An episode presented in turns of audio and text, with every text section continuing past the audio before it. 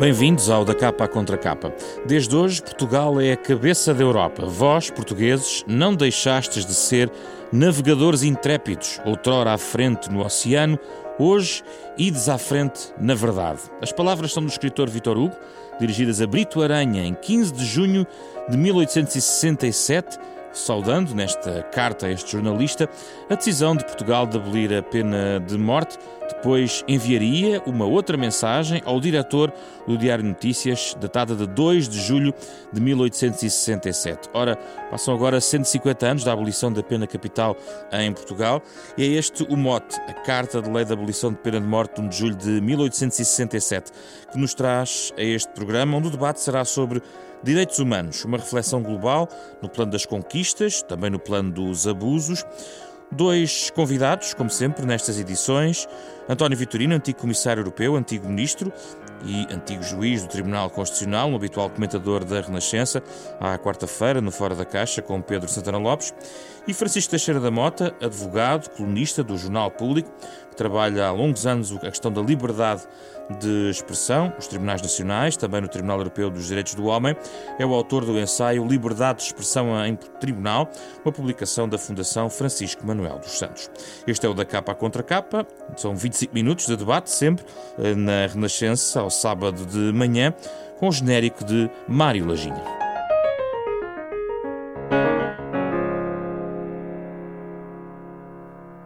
Bem-vindos ao nosso programa. Francisco Teixeira da Mota, António Vitorino, obrigado pela vossa presença. Olá. O mote é a abolição da pena de morte. António Vitorino, hoje em dia, Houve um pico em 2015 em todo o mundo da, da, da, da, aplicação da pena de morte. Portugal foi pioneiro. Há uma diminuição, mas hoje em dia o panorama da aplicação da pena capital dirige-se ou circunscreve-se a países como o Irão, como o Iraque. Não sabemos ainda as estatísticas da China. Uh, ainda, apesar de tudo, é um instrumento em voga em muitas culturas, por exemplo, nos Estados Unidos. Em alguns estados dos Estados Unidos, não é em todos os estados dos Estados Unidos. Bom, esqueceu-se aí da lista da grande questão sensível da Turquia, não Sim, é? Onde claro. uh, o processo de adesão à União Europeia levou a uma moratória na pena de morte, mas agora há sinais preocupantes. Eu acho que uh, a questão da abolição da pena de morte continua a ser a grande linha divisória civilizacional. E acho que nós todos temos que ter consciência de que nada é totalmente adquirido. Vou dizer uma coisa muito heterotóxica, devo confessar mas eh, eu receio que em muitos países onde a, a pena de morte foi abolida há muitos anos, se houvesse um referendo, haveria uma votação maioritária a favor da instauração da pena de morte. O caso de Portugal. Bom, não quero particularizar, mas receio que isso pudesse acontecer. Mas porquê? Porque se perdeu na memória dos tempos esses momentos? Porque nós, os defensores dos direitos humanos, temos sido provavelmente tímidos na, em sublinhar essa grande conquista civilizacional, de que Portugal, aliás, com uma carta que leu do Vitor Hugo, sublinha, estamos na, na, primeira, na primeira linha. Nós temos sido pouco uh, ativos uh, na tomada de consciência de que, não só na questão da abolição da pena de morte, mas na defesa dos direitos fundamentais, dos direitos humanos fundamentais, nada está nunca totalmente adquirido. É um combate constante que exige persistência e fidelidade aos valores. E muito do mundo onde nós vivemos hoje é a negação disso. Quando nós vemos evoluir de democracias pluralistas para tentações autoritárias, aquilo a que já alguns chamam as chamadas democracias iliberais, o que nós temos é que recear que esse tipo de discurso austeritário e securitário que legitima o recurso a medidas extremas como a pena de morte possa voltar a fazer o seu caminho. Francisco Teixeira da Mota, a pena de morte é utilizada também, em alguns casos, por exemplo, nos Estados Unidos, como argumento para a descida da criminalidade. Mas este paralelo está longe de estar eh, provado. Nós estamos, nós estamos num ano particularmente mau neste aspecto, não é? Porque relativamente à pena de morte nos Estados Unidos, nós tivemos a eleição de um presidente que é profundo defensor da pena de morte, temos a, a nomeação de um juiz para o Supremo Tribunal que é defensor, é partidário da pena de morte, temos um Procurador-Geral da República que era Procurador-Geral do Estado de Alabama e que defendia a, a, pena de morte mesmo para deficientes mentais, que é um dos problemas que se põe nos Estados Unidos e que se discute nos tribunais, e portanto, digamos, uh, colocamos claramente os Estados Unidos nessa tal linha Sim. civilizacional que, que, nos separa. Estou absolutamente de acordo com o que disse, com o que disse António Vitorino neste aspecto.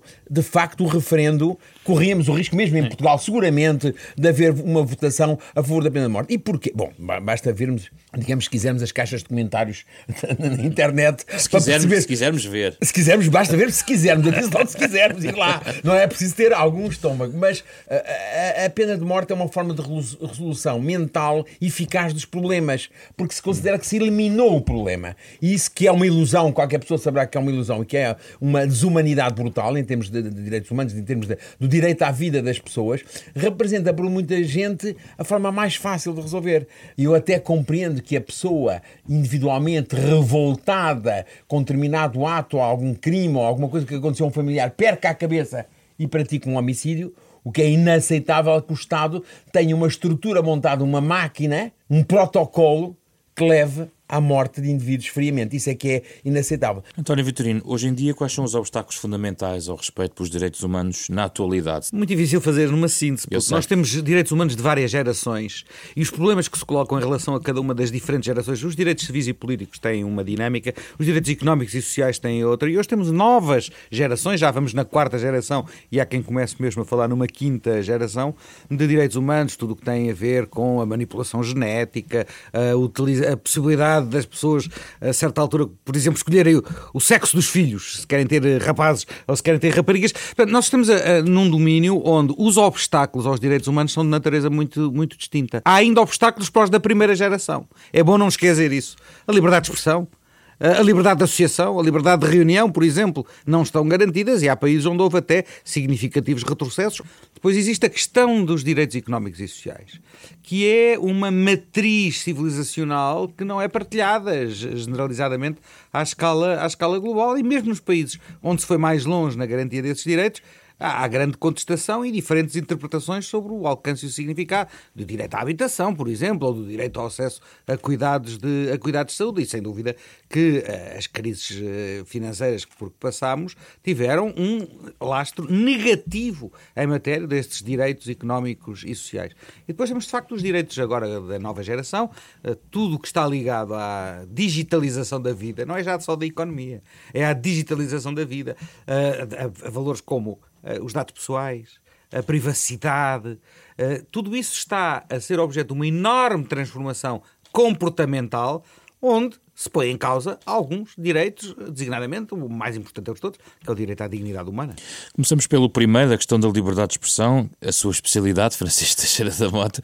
Há aqui um hemisfério norte e sul, é possível eh, sistematizar, compartimentar esta, é, é esta reflexão? É muito complicado uh, dizer isso, uh, porque agora aqueles países capitaneados pela Arábia Saudita que exigiram aquelas 13 condições ou 10 condições que o Qatar tem de cumprir uh, para, digamos, pararem com o boicote global. Uma das principais é o encerramento da Al Jazeera. Exatamente. Da, da, é, é, a liberdade de expressão. Que a Al Jazeera, ainda por cima, depois tem filiais naqueles estados e eles querem fechar e encerrar absolutamente. É logo uma das exigências essenciais. Sendo certo que a Al Jazeera faz um tipo de informação única. Porque tendo uma visão da, daquele lado, não é uma visão extremista daquele lado, não é uma visão equilibrada, e no entanto querem fechá-la. Mas vamos, por exemplo, à Hungria, vamos à Turquia, na fase em que está a viver agora, que era o que estava, que estava a ser alertado dessa situação, nós estamos a ver Estados que eram ou que têm formalmente, cumprem os requisitos democráticos, e, no entanto, têm uma prática, nomeadamente a nível desta respeito dos, dos direitos humanos de primeira geração, tal como a liberdade de expressão ou a liberdade de associação, que estão em risco. Ou então vamos à Venezuela, por exemplo, que é um exemplo também, para não falarmos, como é evidente, da China e, e outros Estados que indiscutivelmente têm restrições fortíssimas à liberdade de expressão. Em alguns casos atravessam, eh, não diria regimes, mas uh, governos, digamos assim. É Sim, é quase cultural. Dizer, sabe, a liberdade de expressão, eu costumo dizer, não é, não é uma questão de esquerda nem de direita. É uma questão de se ser liberal ou se ser, digamos, conservador. Há pessoas de esquerda que poderão defender a liberdade de expressão e há outras de esquerda que serão contra, e na direita também. Porquê? Porque a liberdade de expressão exige a aceitação de que sejam postas em causas as verdades estabelecidas. Isto é, é a aceitação do diálogo. Na lógica americana é, é preciso deixar de dizer tudo, mesmo as maiores asneiras, porque no mercado livre das ideias as pessoas formarão a sua opinião livremente. E, portanto, uma opinião pública livre e esclarecida faz a partir do confronto confronto até das maiores estupidezes ou das maiores injustiças. E esta é a lógica americana. Ora bem, quem tiver uma lógica mais conservadora ou estruturalmente conservadora terá tendência a não querer aceitar que seja posto em causa determinados valores, seja a Igreja, seja o Estado, seja as Forças Armadas. Não, não, não, pôr em, em causa determinados poderes e a autoridade, por exemplo. A relação com a autoridade, a liberdade de expressão uma das grandes questões relativamente à liberdade de expressão é a capacidade de questionar a autoridade. E, e, e, isso não é de esquerda nem de direita. Digamos, em termos de regime, poderá haver esquerda autoritária e haverá direita autoritária. Fala-se muito, António Vitorino, de, do que acontece nos Estados Unidos, mas a liberdade de expressão nos Estados Unidos não está ameaçada, ou está? Eu espero que não, para ser sincero, mas é manifesto e evidente que é um terreno de combate. Toda a retórica de, do presidente Trump sobre as fake news e a atitude que ele tomou logo na primeira conferência de imprensa após a eleição, recusando-se a responder à CNN e à BBC com base nesse argumento, a filtragem dos jornalistas por meios de comunicação social que podem estar nos briefings da Casa Branca, o que é isto? O que é isto? Mas ele está Senão um ataque à liberdade de expressão. Provavelmente está a sobrevoar os média tentando fazer um contacto direto usando as redes sociais. Mas esse é um problema que está para além da questão da defesa da liberdade de expressão. É um problema da uh, organização da nossa sociedade hoje em dia.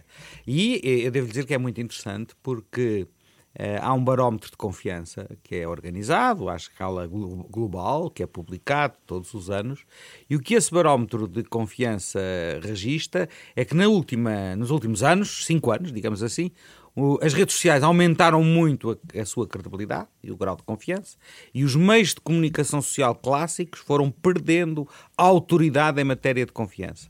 Mas, contudo, nestes dois últimos anos, nestes dois últimos anos, a situação começou ligeiramente a alterar-se.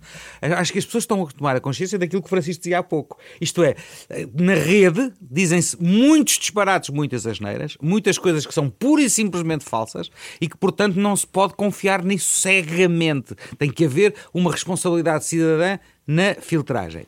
Isto dito, o que é talvez mais interessante nos dados que eu conheço, pelo meu lado, é que nestes últimos anos, na internet de fala inglesa, o que não é o mesmo noutras internets, com outras expressões, a audiência e o impacto das redes sociais ultrapassou o impacto dos meios de comunicação online. Isto é, do New York Times Online, da, dos podcasts da Rádio Renascença. O que não é o caso, por exemplo, na rede, na rede em língua espanhola, que é uma rede importante, nós nunca falamos, mas que há os muitos claro. milhões de pessoas que falam espanhol. Portanto, nós temos aqui comportamentos diferentes nesta fase, que é uma fase de transição, sobre como olhar para as redes sociais e como filtrar as redes sociais. No fundo, o que estão a dizer é que os, os direitos humanos de primeira geração, a liberdade de expressão, cruza-se com os da terceira geração, os Sim. da liberdade digital. Claro.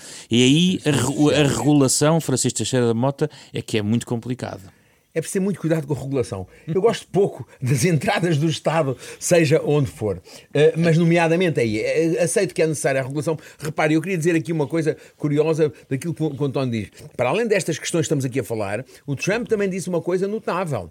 Foi relativamente a um dos marcos da liberdade de expressão em termos mundiais, que foi quando o Supremo Tribunal, creio que foi em 67, aceitou como legítimo, como forma de expressão, queimar a bandeira americana como forma de protesto e o Trump já veio dizer que é, se calhar é preciso rever. Periodicamente tentam alterar essa lei. Ora, a liberdade de expressão, poder queimar a bandeira do próprio país, representa, aliás, o juiz do Supremo, que foi o relator, que era o Candy, uh, dizia: há momentos na vida em que temos de aceitar aquilo que não gostamos de todo hum. em todo. E nós, gostando como gostamos da bandeira, temos de aceitar que a bandeira possa ser destruída. Mas se o Estado não vai regular, como é que se resolve?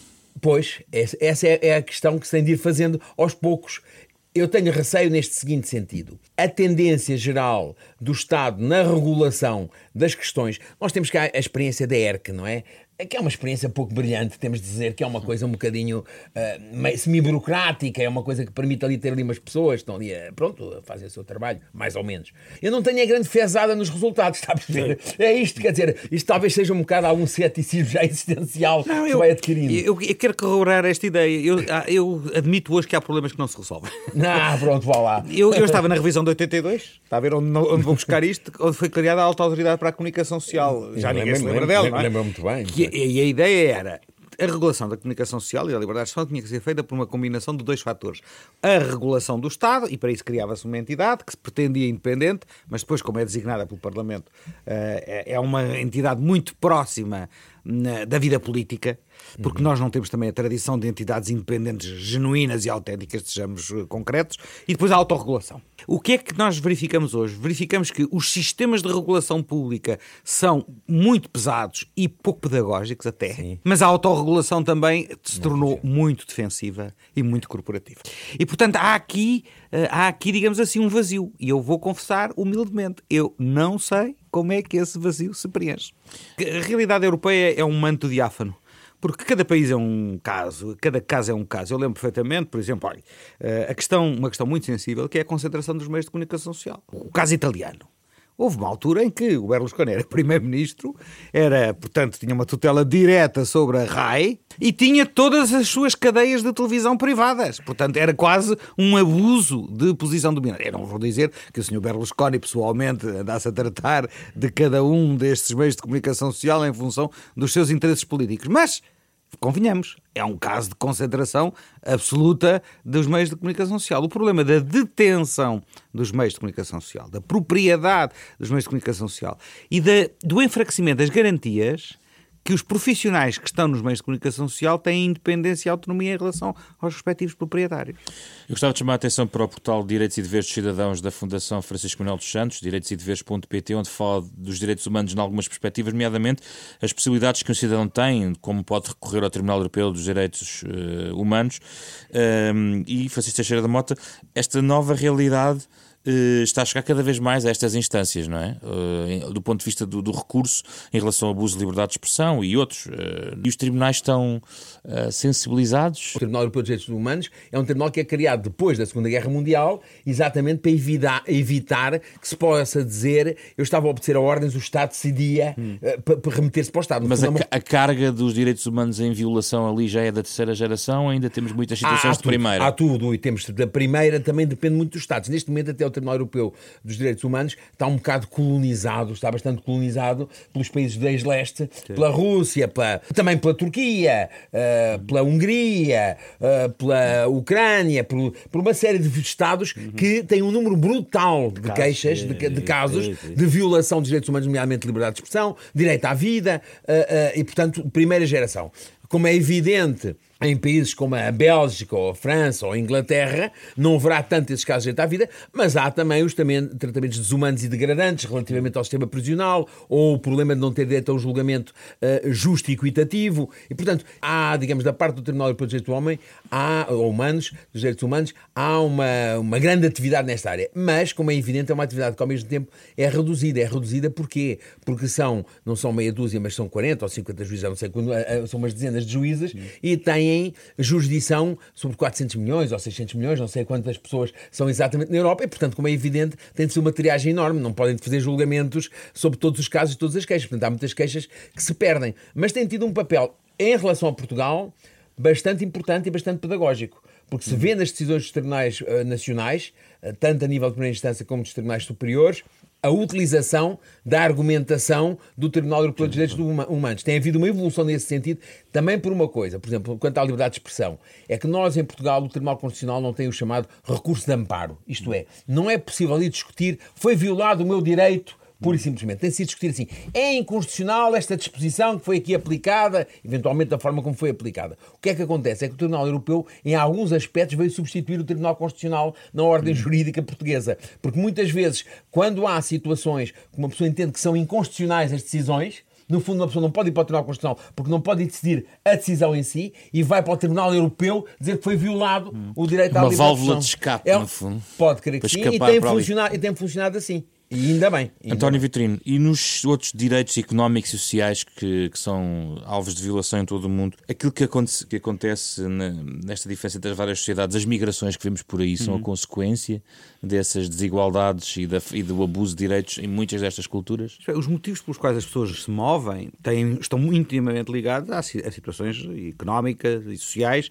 agora cada vez mais climatéricas até, que levam Sim. as pessoas, impulsionam as pessoas a mover-se. Nas migrações estão em causa direitos fundamentais. E esse é, uma, é um terreno muito complexo, muito delicado, porque uh, nós temos fenómenos de refugiados que têm um título habilitador, a expressão é horrível, mas é assim, um título jurídico de internacional. Há normas internacionais de proteção dos refugiados. E depois temos os imigrantes económicos. E não há um direito à imigração, digamos assim. Não há uma tutela jurídica do direito à imigração, mas obviamente os migrantes, mesmo aqueles que estão em situação irregular ou ilegais, são pessoas humanas têm direito à dignidade humana, isto é, têm direitos humanos inerentes à própria pessoa. E, portanto, neste, e esses direitos não podem estar dependentes do seu estatuto legal. E este, este debate é um debate muito complicado e muito difícil, porque, por exemplo, alguns países, até europeus, limitam o acesso aos cuidados de saúde aos, àqueles que estão em situação irregular não podem porque se forem recorrer a um hospital e estão em situação irregular, podem ser, podem ser detidos. Portugal, aliás, também nesse aspecto, foi dos primeiros países a tornar claro que o acesso ao Serviço Nacional de Saúde não dependia de uma prévia verificação da regularidade do estatuto dos imigrantes no nosso, no nosso território. A questão do Estado de Direito uh, é sempre um critério, ou tem sido, agora parámos a questão dos alargamentos da União Europeia, mas era um dos critérios fundamentais Tem, critérios de Copenhague. Sobre, o, sobre a solidez dos aparelhos, não é? Eu não quero estar aqui a soar como demagogo. Uma coisa é reconhecimento dos direitos da dignidade humana, outra coisa é, obviamente, reconhecer que quem está numa situação irregular num país é expulso. Eu, são duas coisas completamente distintas. Mas mesmo no caso da expulsão, é preciso que essa expulsão respeite a dignidade humana. Esse ponto é um ponto que, por vezes, há pouco o Francisco falava, por exemplo, dos direitos nas prisões. É um mundo esquecido. É um mundo sobre o qual se faz silêncio o conjunto da sociedade olha para as prisões como um apartheid. Eles estão ali, estão confinados, estão isolados. Mas a verdade é que, no, nos exemplos que eu estou aqui a, a, dar, não pode haver esse, esse, esse afastamento em relação a, a, pessoas como estas que eu acabei de referir, os imigrantes, mesmo que estejam em situação irregular. E é isso, o Estado de Direito não funciona nesse sítio, por exemplo, nos direitos das prisões, eh, a aplicação do direito, do direito dos presos que lá estão, é lícito sempre uma intervenção intervenção externa e uma interferência de uh, juristas estrangeiros nestas sim, culturas, sim. só que isso é muito difícil. Há o, comitê, não, há o Comitê de Prevenção da Tortura que vem cá, que faz visitas regulares, que faz relatórios do Conselho da Europa, que faz relatórios e que é importante. Devia haver organizações cívicas nacionais que não há muito, eu em tempos pertenciam ao Fórum de Justiça e Liberdades, ainda fizemos algumas visitas às prisões, porque repare, isto é de tal maneira a violação dos bem, a violação de que há de direitos humanos, porque a pessoa é condenada a perder a liberdade, mas não é condenada a perder a dignidade, como é evidente. E se hoje em dia as prisões já têm condições melhores do que tinham há 20 anos. Olha, basta dizer os familiares dos presos que vão visitar os presos ali à penitenciária, faça sol, faça chuva, estão ali no cimo do Parque do Artesano, sob a inclemência do tempo, Sempre pessoas que se vê logo que são pessoas economicamente, em geral, desfavorecidas, para não estar a caracterizar melhor aquela população que está ali. Não tenho dúvidas que se a população consumidora daquele, daquele estabelecimento fosse maioritariamente com outras possibilidades económicas, já não estariam cá fora, todos à chuva, à espera para visitar os familiares. Teria-se arranjado ali um todo, um sempre em festa, qualquer, qualquer organização. O que é que eu quero dizer com isto? Quer dizer que, de facto, a questão prisional é uma questão que é esquecida, é ignorada, ninguém gosta de falar, não dá votos. Os políticos não gostam de puxar isso porque as pessoas têm sempre a ideia de que nas prisões estão num hotel de 5 estrelas e não é verdade. Era muito importante na cidade portuguesa houvesse um pouco mais de atenção aos direitos dos presos. António Vitorino, este combate só pode ter uma estratégia global, o combate pelos direitos humanos, ou os pequenos gestos locais fazem a diferença e, no fundo, o que é que um cidadão que nos está a ouvir pode fazer?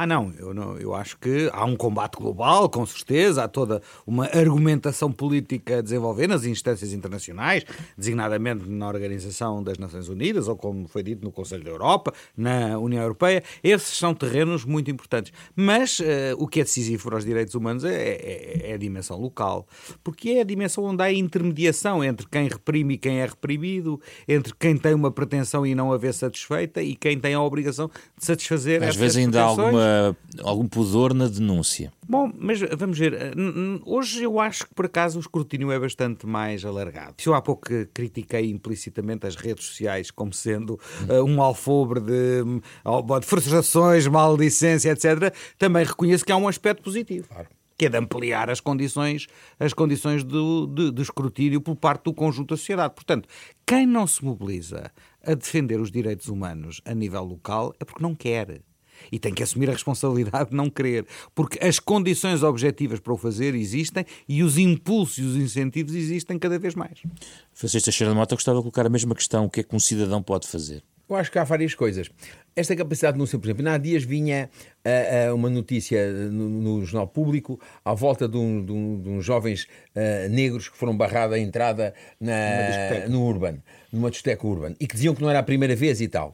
Por exemplo, é difícil, eu conheço casos que me contaram de jovens que iam também uh, com jovens africanos e que não deixaram entrar, mas que não são capazes de denunciar. Hum. Porque não querem deixar de lá voltar, porque não querem com os amigos. Portanto, é preciso essa coragem e, portanto, eu, eu acho também que é muito a nível local que se deve fazer, é, é muito na capacidade do dia a dia, é muito se se tem alguém preso procurar, porque o nosso sistema prisional avança muito quando é preso alguma figura pública ou de poder, porque existem condições melhores e normalmente é, é, é alteradas. Há sempre reclamações. Não lembro agora quando esteve preso o antigo Primeiro-Ministro Sócrates, descobrimos aquela coisa fantástica de que há um limite em peso de livros que se podem ser recebidos numa prisão. Quer dizer, uma pessoa pode receber 5 quilos de sabedoria por mês, não pode receber 6. Mas porquê? Quer dizer, mas os critérios são absurdos e quando está lá uma pessoa, essa disposição já existe há anos, ninguém descobriu, senão assim. E como outras que depois podem ser alteradas. Portanto, é muito a nível local que se deve atacar. Vamos, como sempre, no final do programa, algumas sugestões. Eu começo só por eh, sublinhar aqui algumas da casa, digamos assim. Uma tem a ver com as migrações e a reportagem da Renascença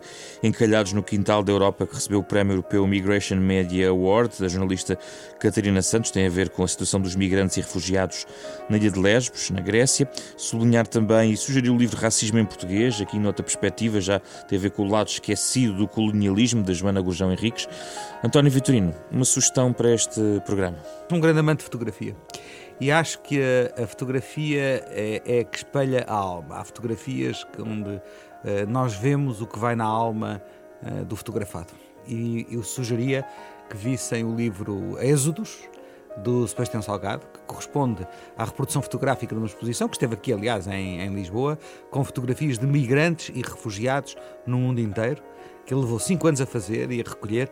Algumas dessas fotografias são verdadeiros murros no estômago. Francisco Teixeira da Mota. Bom, eu tinha pensado relativamente a este tema da, da pena de morte num livro que já tem alguns anos e é em inglês, mas que é fascinante porque, no fundo, descreve o, o, lado de dentro da indústria estatal da morte. Uh, discutindo os problemas, como é que aquilo é organizado, com os dias que passam, os medicamentos que são comprados para injetar, a forma, os médicos que existem, os carcereiros, e depois chega ao ponto de escrever género, factos verídicos, não é? De, uh, num caso de cadeira elétrica, de que funcionou mal e se ficou a cheirar a carne queimada durante não sei que tempo e levou mais de meia Sim. hora até morrer. Coisas de uma violência enorme, mas que dão bem um retrato muito vivo do que é essa indústria estatal da morte. Como é que chama esse livro? The Execution Protocol, portanto, o protocolo de execução, e o, o, o, o autor chama-se Stephen Trombley. Fica a sugestão de Francisco Teixeira da Mota e António Vitorino. Obrigado pela vossa obrigado, presença. Obrigado.